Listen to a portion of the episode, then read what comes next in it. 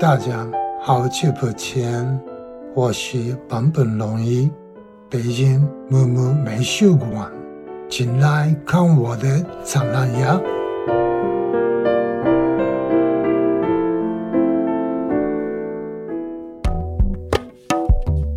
您现在收听到的是由木木美术馆与康麦 FM 联合推出的坂本龙一观音听石展览特别节目，由包括别的电波、Common FM、Fishes Wishes、桂林公园 FM、坏蛋调频、即兴沉默、散场通道、声波飞行员、糖蒜广播、歪播音室、闲板电台、艺术叨叨在内的。十二家中文播客联合呈现的十二期特别节目《坂本龙一观音听石展览》将于二零二一年三月十五日在木木美术馆钱粮胡同馆开幕。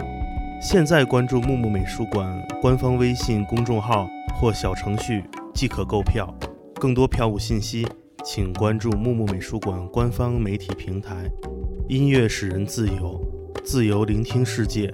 下面让我们一同开启这十二期不同的播客节目。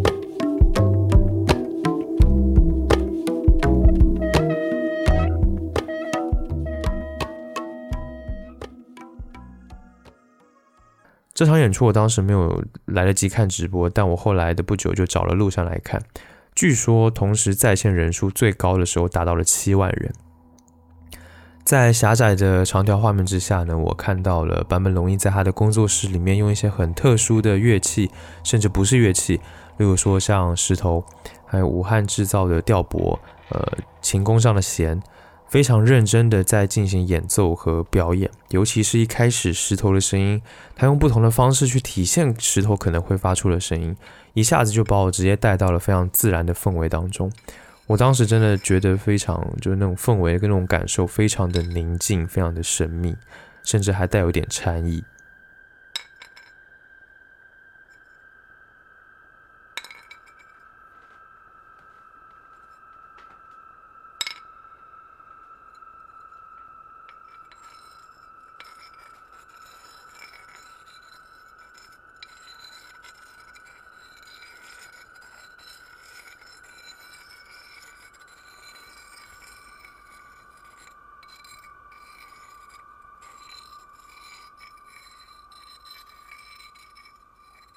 这场演出很特殊，因为他演奏的各种音乐都不是悦耳的，甚至对于很多人来说都很难称得上是音乐，因为实在是太充满实验性了。但尽管这场演出充满了无序而又复杂的乐音，但却真的充满了温度。当然啦，这种实验性质非常强烈而且注重氛围感的音乐，其实大部分人可能很难接受，也很难一下子就能够感受到。例如说，当时我就看到弹幕里面有很多人在问说：“说，哎，这个老头是在干嘛？”但让我觉得也很开心的是，有人说：“哎呀，这个老头厉害呀！” 所以我觉得某种程度上呢，这场演出确实也让坂本龙一出圈了。而且呢，在这场演出，他并没有演那一首大家都想听的《Merry Christmas, Mr. Lawrence》，而是用这样的一种非常特殊的方式、非常特别的音乐来为人们加油。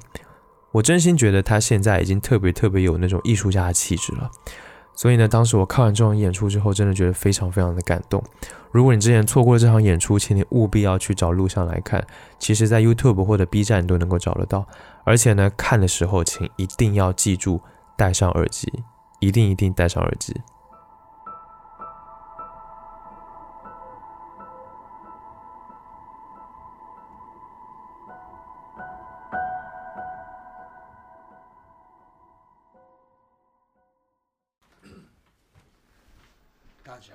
加油！这场演出之后呢，其实很多人都对坂本龙一产生了极大的兴趣，也很好奇说他现在在做的这些音乐到底是什么？那他是要表达什么？时间来到二零一四年，坂本龙一因为罹患了咽喉癌，宣布隐退休息，停止了所有的工作和活动，也谢绝公开表演。但后来让人没有想到的是，在他自己癌症治疗的关键时刻呢？坂本龙一他不顾家人的反对，接受了电影《荒野猎人》的配乐邀请，原因是没有办法对亚历桑德罗导演说不。我真的觉得他真的太勤勤恳恳了。而且在这之后的两年期间呢，他还参与了其他的两部电影的配乐制作。所以哪怕是在得了癌症之后，可能一两年之内，他也一直在工作，并且在痊愈之后呢，他也一直在出席各种社会活动，举办现场的演出以及创作电影的配乐。其实一直都会在人们的视野当中不停的出现。我觉得毫不夸张的说呢，他其实一直都持续的在对社会做出重要的贡献。到了二零一七年，他发表了个人专辑《A Think》，而这张专辑距离他上一次发表个人专辑已经过去了整整的八年之久。这张专辑怎么说呢？我还记得第一次听到这张专辑的时候呢，其实我是只听了一半的，而且我就觉得听不下去了，就没有再听了，因为这对当时的我来说还有点太就实验性质太强了。呃，当时我就觉得这只是那种比较奇怪的氛围音乐。后来我又尝试再听了一遍，还是一直都觉得自己不是太能欣赏这张专辑。后来发生了一件事情，让我觉得我好像能接受、能听懂这张专辑在说什么。就是有一次我在散步的时候呢，我很难得的把耳机摘了下来，然后我没有听音乐。走了一会儿之后，我突然发现自己好像听到了世界的声音。什么是世界的声音呢？不是说要拽大词，或者说要装逼才这么说，而是。当我听到了我走路的脚步声，呃，风吹树叶晃动的那种沙沙的声音，路上车子从身边飞驰而过的声音，街头巷尾大爷大妈聊天的对话，我就突然感觉世界好像活了。这些我身边在各种情况之下产生的声音，环境音，就是我所处的世界的声音。而这些声音呢，我却意外的觉得很好听。在这之后呢，我又返回去听了《Think》这张专辑，我觉得自己好像。能真切感受到这张专辑当中的音乐到底是如何表达的了，而且对这张专辑产生了难以言喻的喜爱。这个过程对我来说很重要，因为当时真的给了我的内心的那种触动，可以说是让我对于声音、对于音乐好像有了另外一个不同的理解。那我在节目的最开头时候说了，我认为这张专辑可以说是他音乐生涯中最重要，可以说代表了一个。最重要的转折和转变的专辑，那接下来呢，就让我们来聊聊这张专辑。《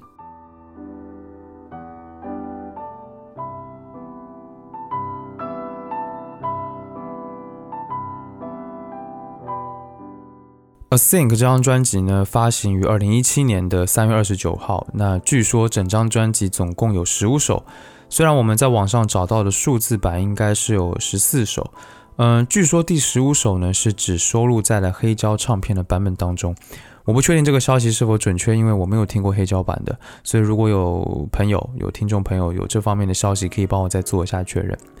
这张专辑我必须得说，真的是一张献给自然的专辑。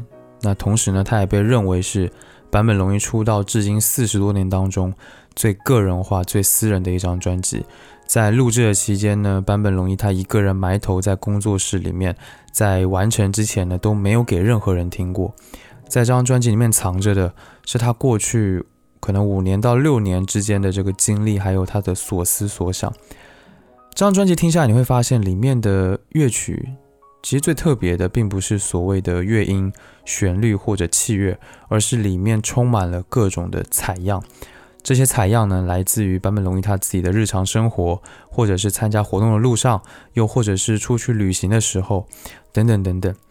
那说回这张专辑的名字《A Think》，《A Think》是什么意思呢？我们可能现在一般会翻译成“异步”这个词，非常少见，我几乎没怎么见过有人用过它。但它的反义词其实我们就很常见了，那就是“同步”。专辑名的来由其实不是那么好解释，因为大概的意思其实就是说，我们一般听音乐，听的是我们和音乐本身的，不论是在情绪上，还是在审美上，还是在各个方面上的同步。我们听音乐追求那种感觉，更多是一种和音乐本身和音乐当中要传达的情绪的同步。但《A Think》这张专辑要追求的是恰恰相反的东西，所以听这张专辑呢，我们很容易感觉到一种。不太协调的、怪异的，甚至是压抑沉重的感觉。当然了，一方面是乐曲表达主题的原因，但另一方面呢，在音乐的层面上看，其实就是这样。如果说坂本龙一之前很多的音乐作品，例如说 YMO 时期的，或者是很多经典的电影配乐，它是一种跨越了种族、语言和国界，要能够在情感上引发所有人类共鸣的音乐。那这张专辑其实就是摒弃了这种概念之后再创作的结果。我可能举一个不太恰当的例子，就是这张专辑当中的同名作品《A Think》。这是一首采用了大量无调性旋律，还有不协调和弦的现代音乐作品。弦乐器的拨弦透过不同的高低音声部，在步履不一致的状态下进行，所以整首歌听起来是充满那种绷紧的状态的，很容易感觉就是异步。下面呢，让我们来听这一首乐曲。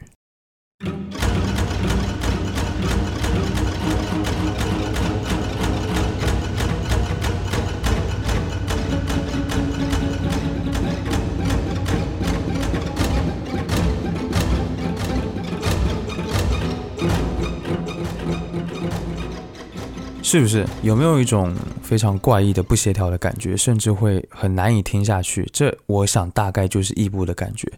但为什么我说这是一个不恰当的例子呢？因为这还只是一个比较浅表的例子，虽然可以说明问题，但还远远不能解释这张专辑当中真正要表达、要传达的异步到底是什么意思。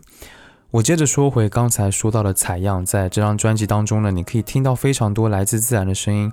然后呢，坂本龙一把这种自然的声音和音乐的声音融合到了一起，采样的自然声音和旋律噪音组成的乐音这两个部分，在整张专辑当中的占比大概是各一半。所以呢，我大概可以说，这是一张环境音乐融合了前卫的现代古典的一张专辑。其实音乐可以说是人类创造的，但自然的声音呢，就是自然创造的。在我的经验看来，人为的东西一般都是和自然会起冲突、相矛盾的。所以当这两者结合到一起的时候呢，也就产生了人类与自然之间的异步。这张专辑要异步的对象其实是人，因为只有和人达成异步了，才能和自然达成同步。这么说感觉有点绕啊，但是大概就是我想要表达的意思。下面呢，我想让你先听一下这张专辑当中的乐曲《Honj》，我不知道这个是不是这么念，它是 H O N J 这样的拼法。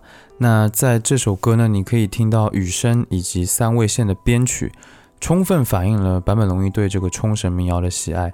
同时呢，也能够听到非常明显的电子化的环境声效。当它们结合在一起的时候呢，就非常有这种隐遁空山的一种。禅思傲曲，就如同是在清幽的京都寺院当中进行禅修。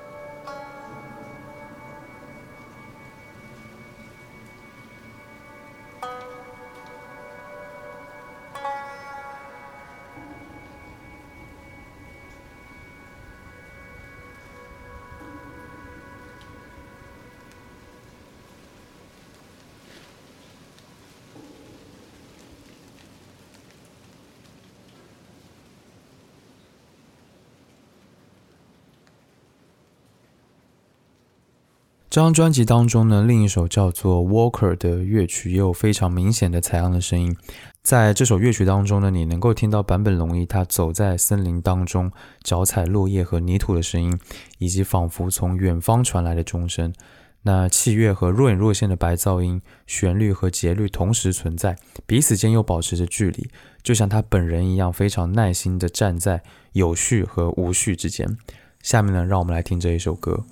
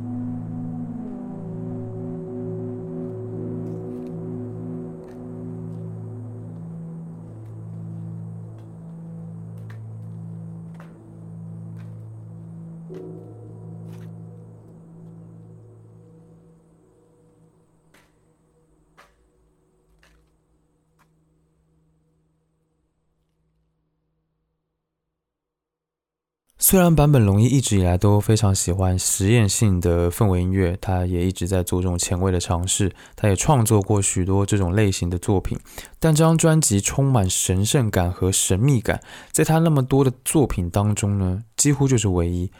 为什么会有这样的转变呢？坂本龙一这一段时间以来，到底发生了什么？到底经历了什么？他到底思考了一些什么，才会发生这种变化，并且将它放到了音乐当中？而这种变化又是从什么时候开始的呢？可能很多人会认为，主要还是因为他得了癌症。癌症呢，让他开始去思考生死，也开始深刻的感知到一个个体必死的命运和生命的脆弱。那在感知到这样的事实之后呢，难免会是深沉的、压抑的。也因此，这同时也成为了这张专辑的一个基调。但其实呢，他在这张专辑当中呈现出了变化，却并非因此而已。另一个原因是他在观察这个世界的时候。观察到了很多让他觉得悲观的事情，不得不让他去思考更多更深入的问题。在他的自传当中，他曾经形容二十世纪是一个悲惨的世纪，有数以万计甚至数以亿计的人因为战争与革命丧生。早在一九九七年呢，他就写下了一首叫做《Discord》的曲子。当时呢，是因为他看到电视正在报道这个卢旺达内战难民的新闻。在当天的夜里，他就梦到了自己想要写一首关于这起事件的管弦乐曲。于是呢，他立刻起身，冲到位于地下室的工作室里面，赶紧动笔写下了这一首曲子。在一九九九年呢，他就把这个观察和思考创作成了一部叫做《Life》的歌剧传递了出来。在这部歌剧当中呢，他放弃了流行音乐，而是采用了管弦乐，用奥本海默的咏叹调。搭建了一个宏伟的构想，试图将整个二十世纪全部都概括在作品当中。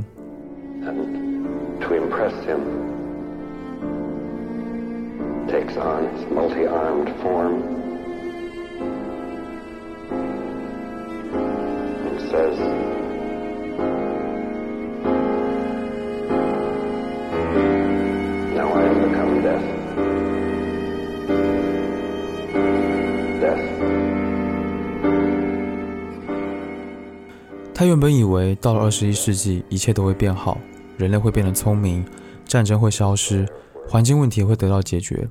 已经有些厌世的他，带着这样的期待来到了二十一世纪。但是在二零零一年的九月十一号，世界上最令人震惊的恐怖袭击在纽约发生了，而坂本龙一那时候正在纽约，目睹了这一切。他当时用相机拍下了不少的照片，甚至还亲眼目睹了第二架飞机撞向了世贸中心。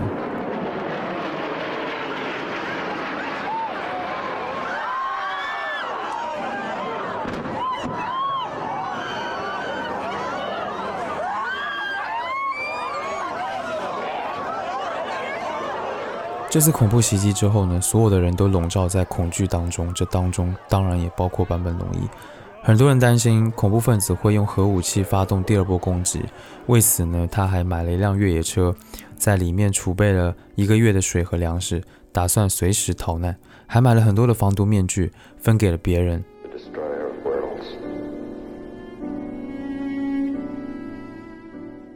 他不明白为什么世界没有变好。明明科技更加的发达，国家都在发展，都在变强，但环境却越来越糟，而人们也越来越孤独，甚至彼此之间开始竖起高墙，拒绝沟通。这个世界没有变好。十年之后，二零一一年，日本发生了三幺幺大地震，震级达到了九级，是历史上第五大地震。地震引发了巨大的海啸，摧毁了福岛，还引发了岛上的第一核电站泄漏事件。这次事件呢，杀死了一万五千多人，数万人失踪，五万多人无家可归。在二零一二年的年底呢，坂本龙一前往这次事件的重灾区岩手县一个叫做陆前高田的小镇，为那里的当地人表演了一首他最知名的代表作《Merry Christmas, Mr. Lawrence》。其实这首曲子当时爆红了之后呢，他是非常反感的，因为不管到了哪里，人们总是要求他演奏这首曲子。但是呢，自从二十世纪迈向了二十一世纪之后，他慢慢的开始不排斥演奏它，反而还开始展露了这首曲子背后一些非常深刻的含义。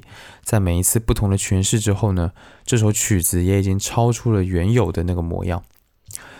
三幺幺大地震之后呢，他也一直非常积极的参与当时日本的反核运动，和成千上万的群众一起走向街头，向日本政府抗议核电站重启的计划。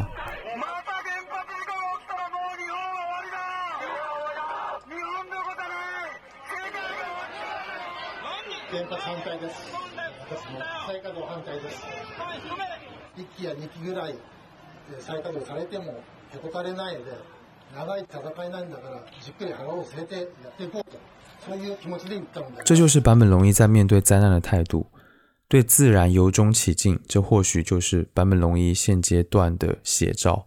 我想，癌症带给他的不只是单纯的病痛，更是心灵上的一种洗牌。海啸和病痛一样，都是一种反扑。身体的运作如同自然的运作，有着自己的规律和法则，那是身为人类的我们至今都无法完全参透的。在跨入二十一世纪之后呢，他也开始积极的参与各种社会环保的公益活动，反核、反战和支持环保运动的思想越发的坚定。他已经在这个时候成为了一个世界公民。同时呢，坂本龙一对美国还有他的文化输出有了更透彻、更辩证的认识。他认为九幺幺的惨剧和世界混乱的格局是美国霸权主义一手造成的，但另一面呢，他自己所学的很多艺术文化的知识，其实都是从美国传输出来的。在同时，反观欧陆的古典音乐和欧洲的霸权主义、殖民主义也是共生共栖的。即使是他自己非常崇拜的德彪西的音乐当中，也是带有法国的帝国主义的那种犯罪性，他就不得不非常的感叹，他说。无论是德彪西、马拉美、呃披头士，或者是巴赫，一切这种美好，全部都是假象。然而，这些假象却是我唯一拥有的表现方式。我想，熟悉哲学的坂本龙一，他固然是知道事物是对立的统一，可是当这样的现实发生在自己身上，尤其是发生在自己视为信仰的音乐身上的时候，他还是不免会深深的感受到分裂和冲击。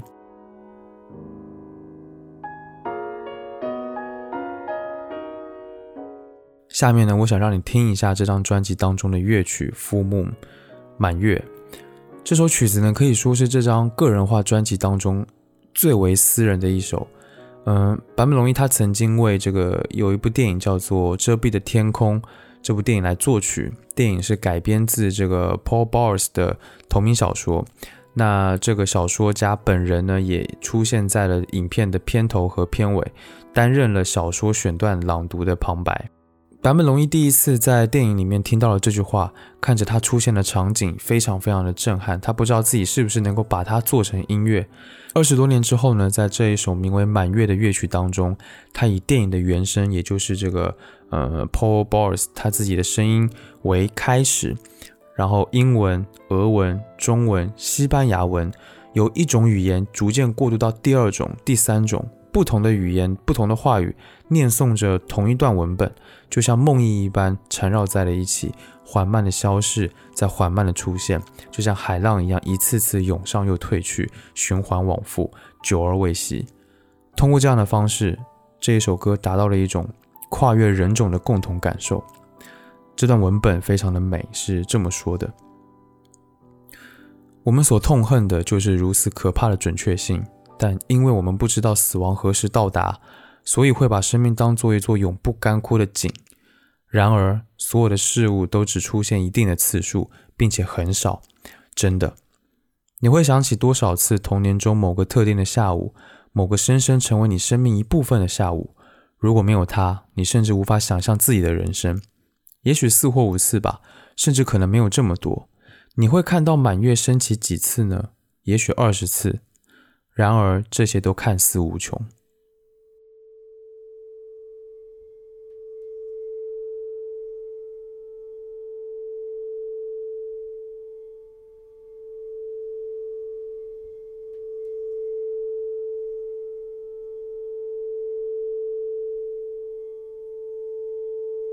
Because we don't know when we will die, we get to think of life as an inexhaustible well. Yet everything happens only a certain number of times, and a very small number, really. How many more times will you remember a certain afternoon of your childhood? Some afternoon that's so deeply a part of your being that you can't even conceive of your life without it. Perhaps four or five times more, perhaps not even that. How many more times will you watch the full moon rise? Perhaps 20. And yet it all seems limitless.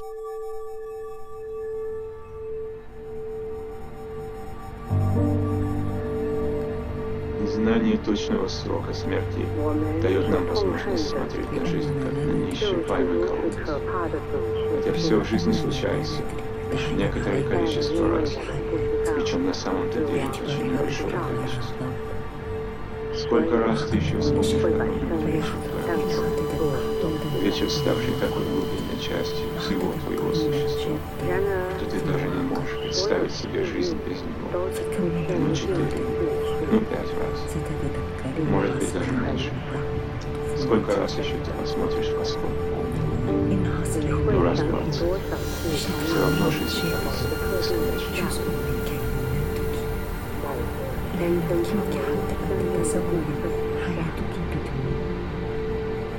如果没有他，你甚至无法想象自己的结局或者甚至可能有什么会看到满月光，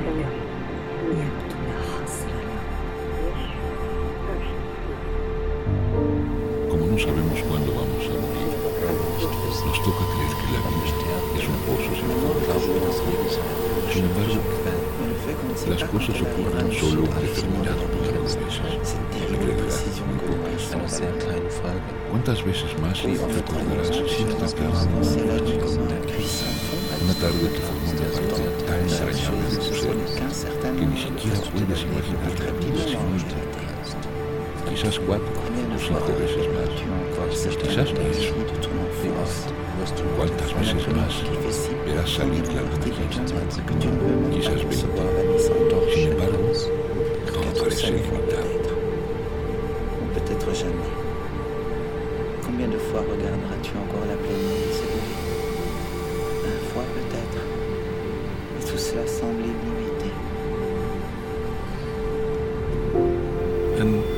við vitum ekki hvernig við deyjum.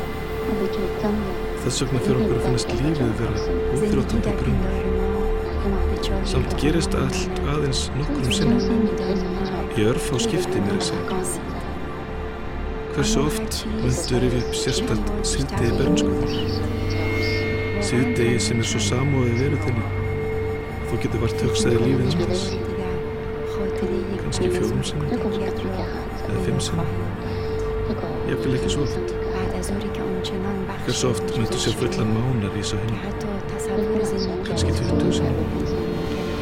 Samt verðist allt úþrótandi. Quel che non sappiamo, finiamo per pensare alla vita come a un pozzo inesaurito. Eppure ogni cosa accade soltanto un certo numero di volte e un ben piccolo numero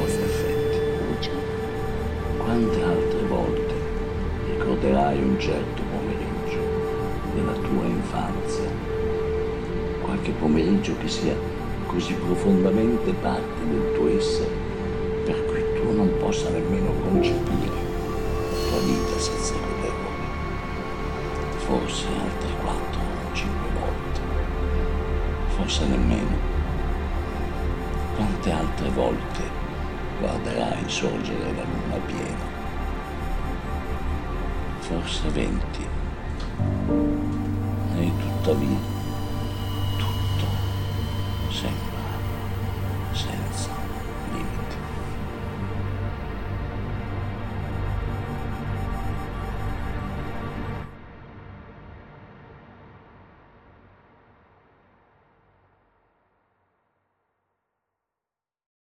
对生死、对自然和对文化的思考，让他对音乐的思考和探索也发生了变化。他开始尽可能的不做任何的修饰，不去操弄或加以组合，让原本的原色的声音直接排列，然后仔细的去观察。通过这样的方式呢，他的崭新的音乐也逐渐的形成了。而这些尝试呢，最终就形成了《A Think》这张专辑。接下来呢，我想让你听一下这张专辑当中的第一首歌，叫做《Andada》。这首歌的节奏非常的慢，BPM 大概在七十左右。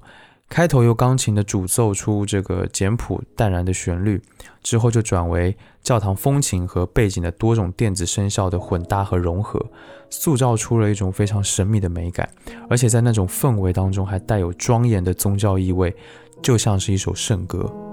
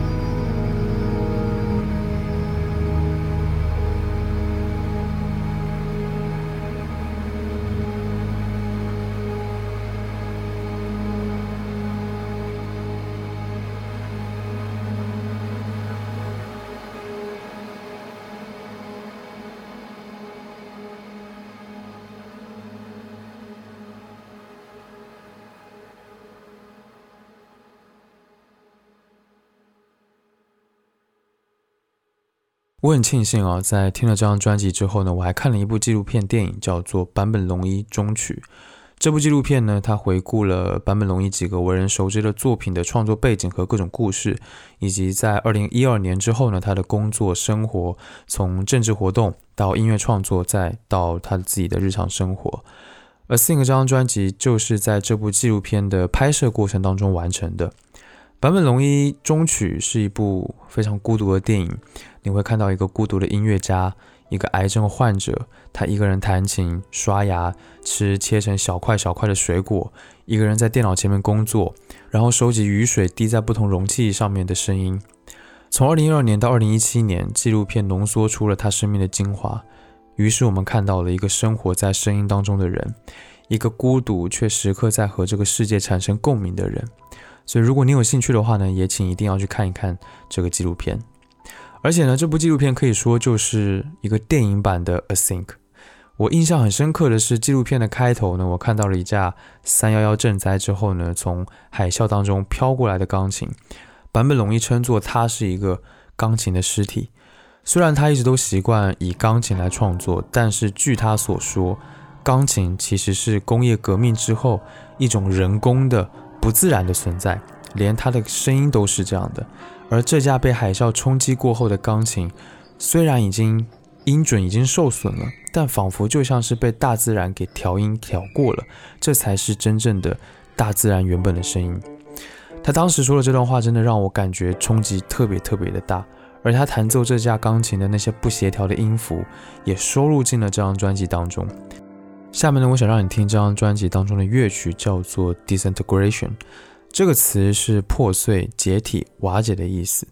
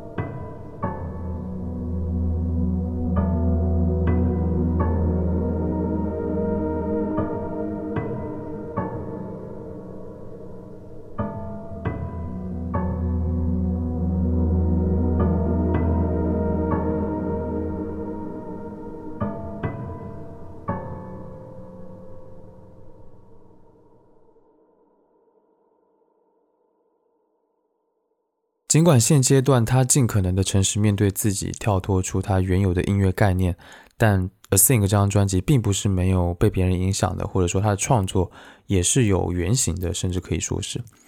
坂本龙一其实从学生时代开始就非常的喜欢电影。那在《中曲》这部纪录片当中呢，他就提到了非常多的导演，例如说贝托鲁奇、亚历桑德罗、冈萨雷斯、伊纳里图。但提到最多的，或者说对他影响可能是最深刻的是俄罗斯的导演。安德烈·塔可夫斯基，塔可夫斯基呢？他一生只拍过七部电影的长片，但每一部都名留青史。坂本龙一说他是运用声音的大师，他的电影里面有水流的声音、风声、有脚步声，每部电影都有一个独特的音响世界，环境声音的使用非常的恰到好处，简直是出神入化。虽然说声音都很简单，都很质朴，但反而也因此而显得更加的神秘。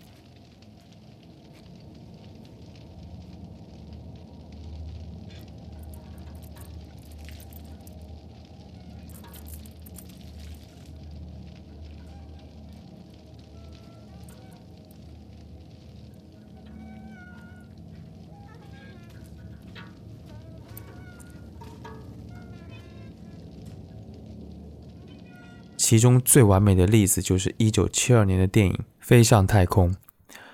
坂本龙一在纪录片里面说：“我们的日常生活被各种声音所环绕，一般人呢不会把这些声音当作音乐，但仔细聆听就会发现这些声音在音律上很有意思。我很想把这些声音融入到自己的音乐里面。于是呢，他也开始搜集环境声音的过程。对于他而言，这些声音都是自然的声音，是最纯粹的声音。”嗯，在这部纪录片当中，还有一个画面给我的印象非常的深刻，就他把这个塑胶水桶套住了头部，看着很怪异，但他其实是在聆听雨点打落水桶时候的声音。下面呢，我想让你听张专辑当中的一个乐曲，叫做《Solary》。从名字其实就很明显的知道，这首歌是之前提到的塔可夫斯基一九七二年的电影，就是《飞向太空》，又叫做《Solaris》的。呃，为灵感来源或者说是创作核心。这首曲子当中的电子琴键呢，在这个中音域以八个小节的重复和弦进行，循环不息，期间呢渗透出这种光影般的高音区的副旋律，结构充满了这种简约的冥想的意味。这可以说是整张专辑当中最切合曲名的一首曲子。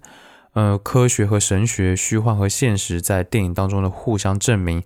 状似飘渺的乐音呢，却勾出坂本龙一这张专辑最具体的上度。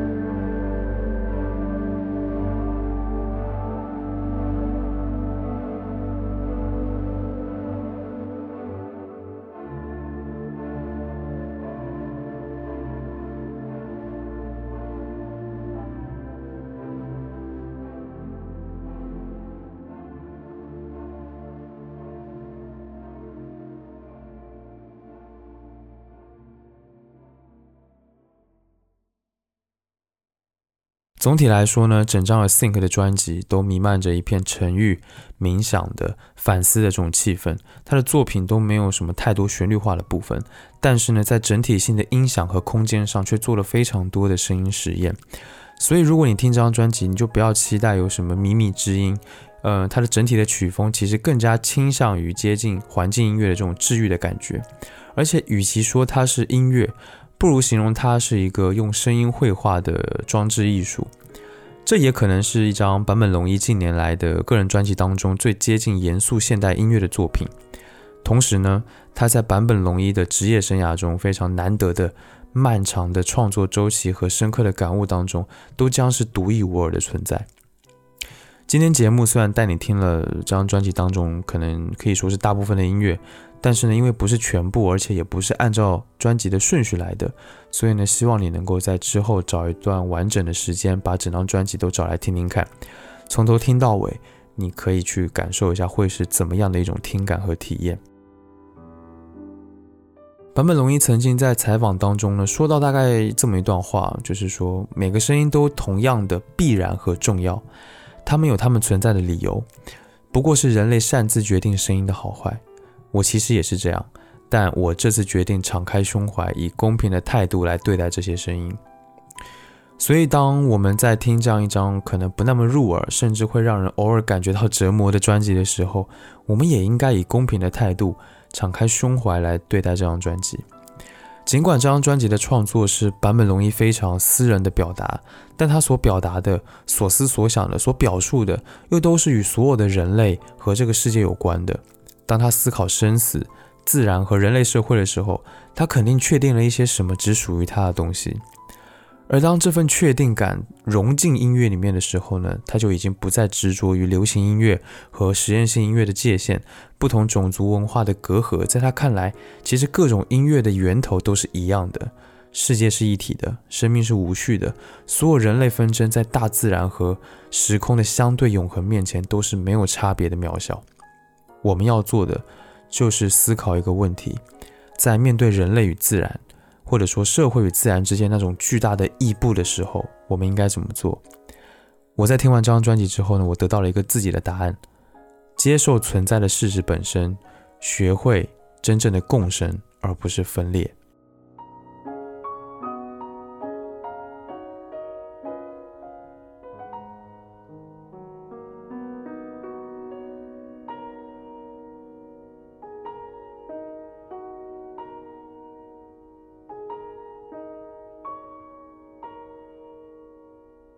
好了，这期节目到这里也差不多到了尾声。希望这期节目呢，能够让你更加了解坂本龙一的音乐，更了解坂本龙一这个人。在前面提到的纪录片当中呢，还有一个当时让我看了之后特别喜欢的一个片段，就是他当时在旅行，然后在一个冰川上面坐着，他把录音机放进了这个冰面上的一个洞里面，去录下面的冰川流水的声音。接着呢，他对着镜头他说：“我正在把声音调上来。”紧接着就露出了一个如同孩子一般的笑容。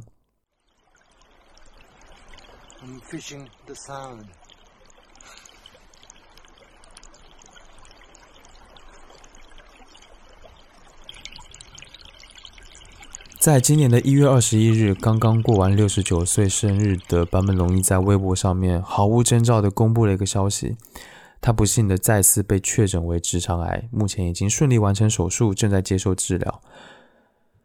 嗯，真的，这真的衷心的希望教授可以好好的接受治疗，尽早康复。希望我们能够在不久的未来，还可以继续听到坂本龙一的作品。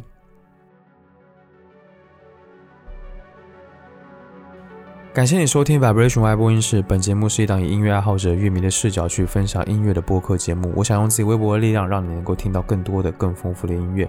加入听众群的方法在官网和 Show Notes 当中，欢迎前去查看。官网的地址是 Vibration 横杠 Radio.com，V I B R A T I O N 横杠 R A D I O 点 C O M。不论你有什么样的感受或者意见，或者有什么想听我聊聊的话题，都欢迎评论留言或发 emails 给我。email 的地址在 show notes 当中可以看到，所有的留言我都会查看，并且尽量的一一回复。最后呢，让我们再收录一张专辑《A Think》当中的乐曲《Stakura》来结束今天的节目。期待下次见面，一起听更多的好音乐。拜拜。